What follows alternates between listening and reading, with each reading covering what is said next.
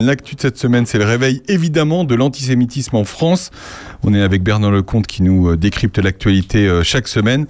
Euh, déjà, Bernard, on va, on va poser des questions simples parce que c'est vrai qu'on aime bien poser des questions simples sur Opus. C'est quoi l'antisémitisme, Bernard? C'est pas mal de poser la question parce qu'on en parle du matin au soir et c'est un sujet grave. L'antisémitisme, c'est une très vieille histoire. Vous vous rappelez, on avait évoqué euh, à propos de la Palestine l'autre jour le peuple juif dispersé il y a 2000 ans dans tout l'Empire romain. Euh, ces juifs dispersés partout n'ont jamais été les bienvenus, ou rarement. Il y a eu plein d'histoires de, là-dessus. Euh, le juif errant, vous vous souvenez, le juif errant, c'est ce juif, cette, cette, image du juif qui erre dans tous les pays euh, en, en, pensant à Jérusalem, en disant peut-être un jour je, je reviendrai à Jérusalem. Alors, c'est, ils sont pas bien accueillis les juifs en question. Et ça s'appelle euh, on appelle ça dans l'histoire l'anti-judaïsme hein. c'est on n'en est pas encore à l'antisémitisme. On va y revenir. Mais parce que il n'y a pas encore de fondement racial.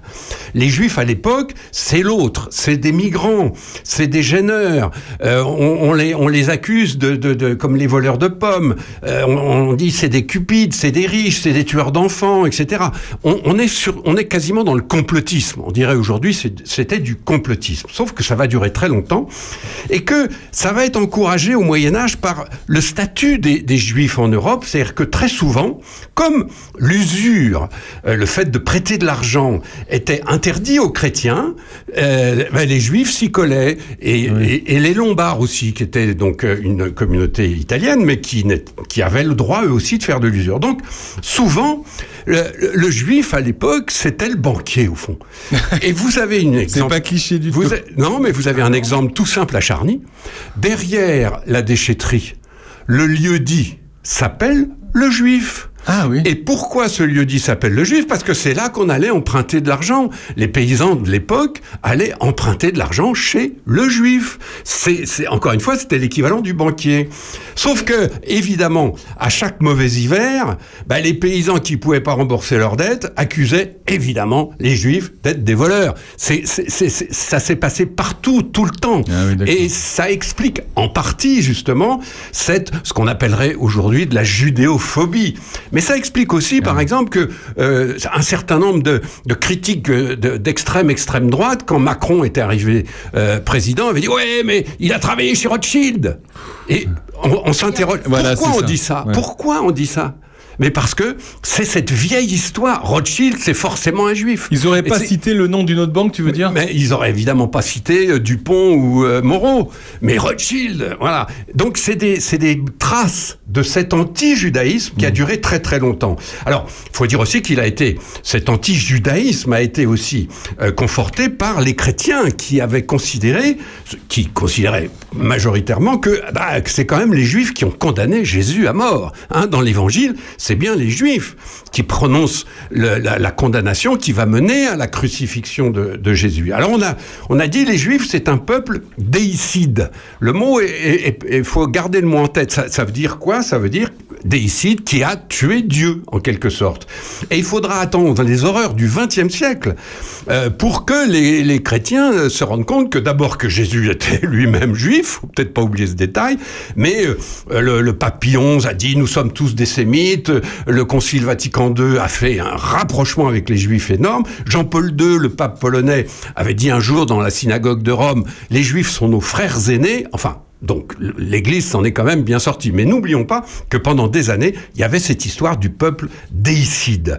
Alors, J'arrive à la fin du 19e parce que c'est là que les choses se gâtent.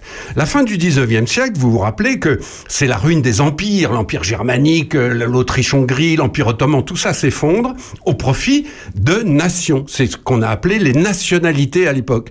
Sauf qu'à l'époque, ça a donné un phénomène très important euh, qu'on connaît bien aujourd'hui, qui est le nationalisme. Mmh. Euh, le nationalisme, c'est sur les ruines des empires qu'il s'est construit. C'est quoi le nationalisme?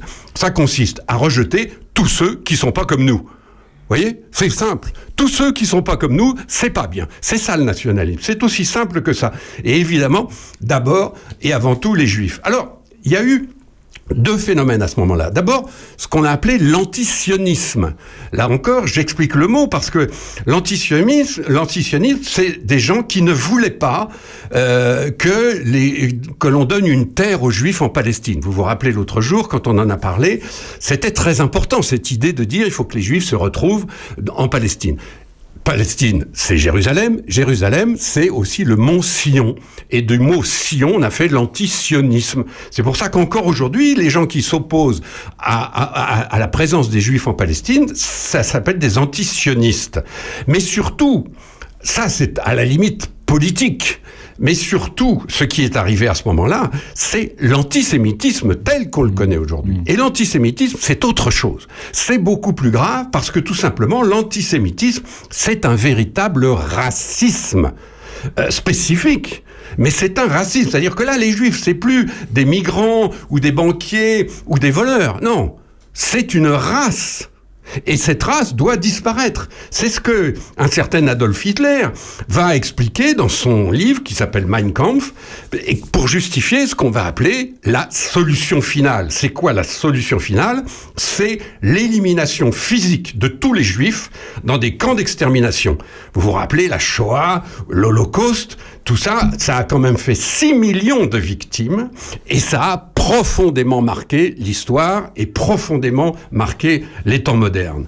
C'est sur cet antisémitisme-là que, que l'on vit aujourd'hui, que, quand on dit antisémitisme, on pense évidemment à, ça tous ceux qui nous écoutent, qui sont allés un jour visiter Auschwitz, il y a des, millions de Français qui sont allés à Auschwitz à l'école ou par ceci ou par cela. Et tous ceux, tous ceux-là en reviennent bouleversés parce que quand vous voyez là où on a tué en effet 6 millions de juifs, vous ne pouvez pas en, revenir intact. Vous, avez la tête qui, tremble quand même. Le problème, c'est qu'il y a un autre antisémitisme qui est apparu depuis qui est différent de celui-là. Il est apparu avec la décolonisation. C'est quoi la décolonisation? C'est quand la France avait plein de colonies, enfin pas seulement la France, hein, la France, l'Angleterre et bien d'autres, euh, et, on a redonné l'autonomie et l'indépendance à beaucoup de pays, dont beaucoup de pays arabes.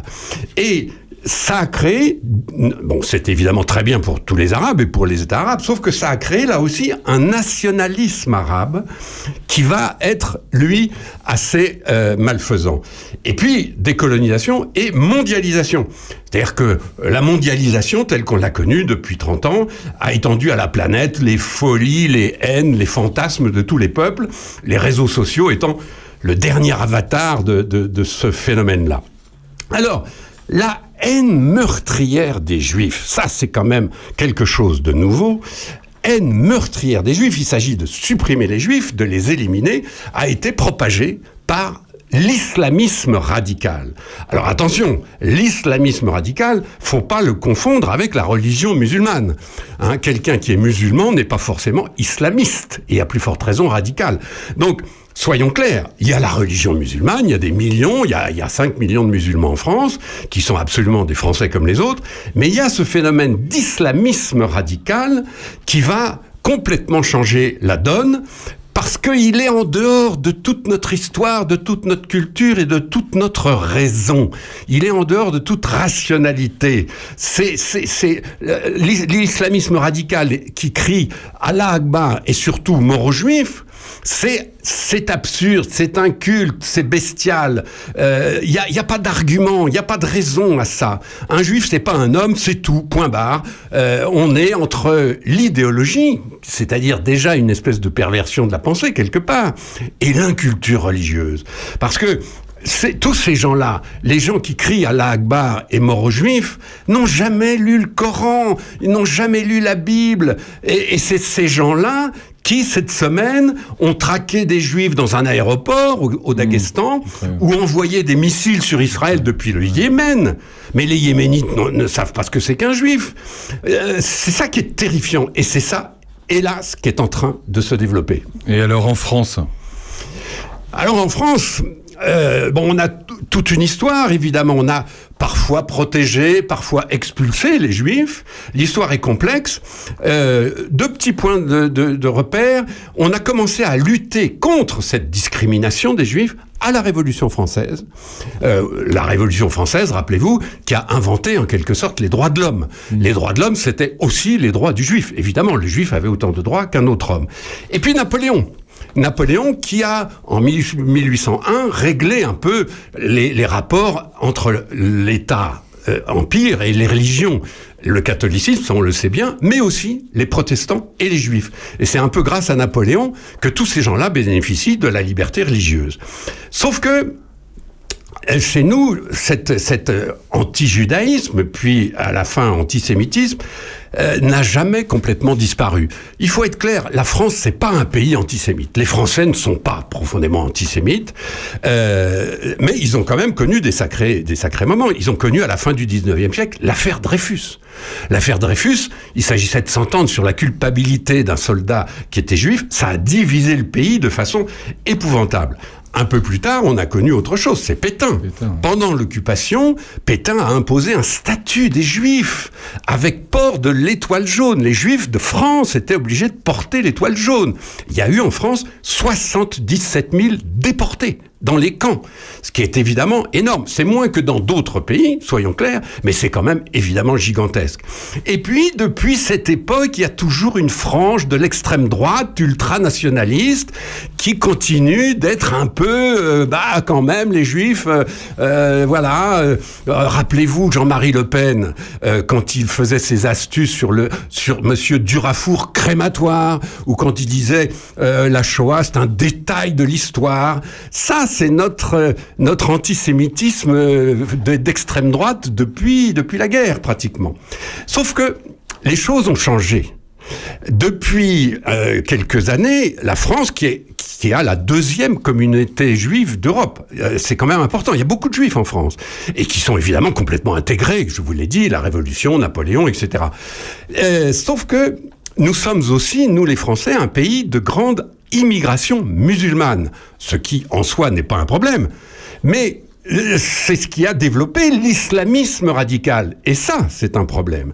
Parce qu'on a connu, dans ces dernières 20 années, dans ces dernières 40 années même, des attentats antisémite venu justement de cette force islamiste. Rappelez-vous la rue Copernic, rappelez-vous Yann Alimi, euh, Mohamed Merah, l'hypercacher, vous vous rappelez toutes ces, tous, régulièrement ces horreurs qui se perpétuent et qui évidemment choquent l'immense majorité de la population. C'est ça que je veux qu'on garde, c'est que la France n'est pas un pays antisémite, et en effet, quand il y a un truc comme ça, c'est 99% de la population qui est choquée et qui, euh, qui, qui, qui peut-être même euh, proteste ou, ou, défile ou, ou manifeste.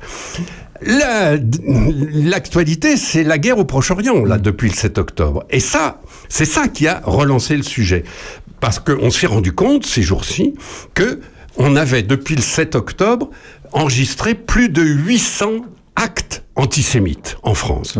Et ça, c'est l'événement. Ça, c'est l'actualité. Alors, qu'est-ce qu'on appelle un acte antisémite? Bah, C'est quelqu'un qui va engueuler Monsieur Cohen parce qu'il s'appelle Monsieur Cohen, ou qui va euh, taguer euh, des croix juives ou des croix gammées ou que sais-je, ou le mot juif simplement sur un immeuble parce que à l'intérieur il y a un monsieur qui s'appelle Pour la seule raison qu'il est juif. Pour la seule raison qu'il est juif.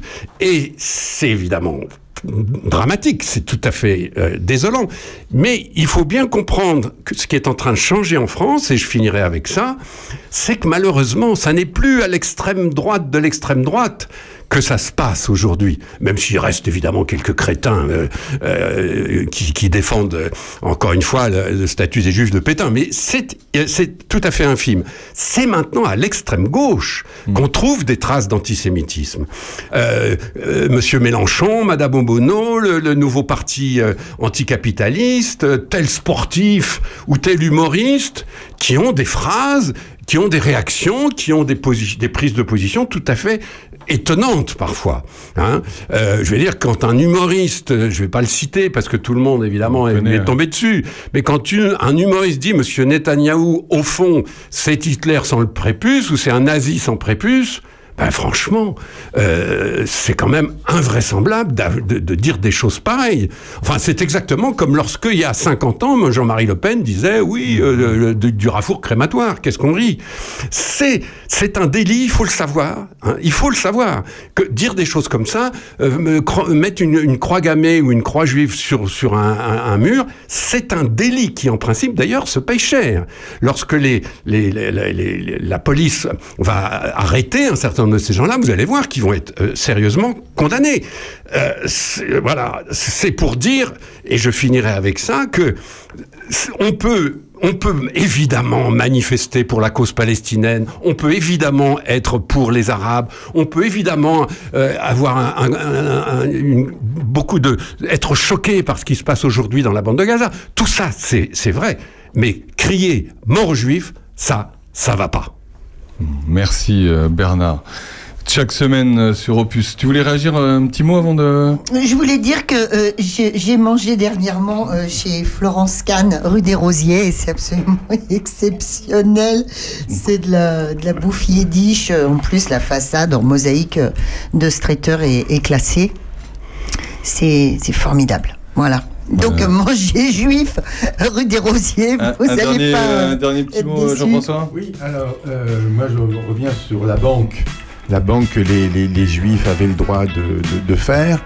Euh, Aujourd'hui, les employés de banque euh, euh, dont j'ai été, les jours fériés, on a une demi-journée en plus. Alors, on se demande pourquoi les employés de banque, par rapport aux jours fériés religieux, ont une demi-journée en plus. Eh bien, c'est pour se laver d'avoir touché de l'argent. Voilà, et ça remonte à loin. Et le, mot banque euh, vient du mot italien banca, parce que les premières transactions se faisaient sur un banc à l'extérieur, sur les places des villages. Donc c'est de là que vient le mot banque. Voilà, c'est tout. Bah oui, quand même, euh, si les juifs euh, touchaient, enfin, touchaient l'argent, prêtaient l'argent, c'est parce que les catholiques trouvaient l'argent sale, on est d'accord, à la base, oui. au Oui, Moyen-Âge. C'est pour parce ça. que tout simplement, l'Église interdisait l'usure. C'est aussi simple que ça. C'est-à-dire que quand vous étiez catholique, euh, eh ben vous n'aviez pas le droit Voilà. de prêter de l'argent et de gagner de l'argent avec l'argent. Et c'est pour ça que les Juifs et les Lombards s'y sont collés. Et c'est comme ça, en effet, que bah, beaucoup de juifs étaient des prêteurs d'argent. Et encore une fois, à chaque mauvaise récolte, ça se passait mal, évidemment. Bon, bah merci en tout cas pour cette analyse, Bernard.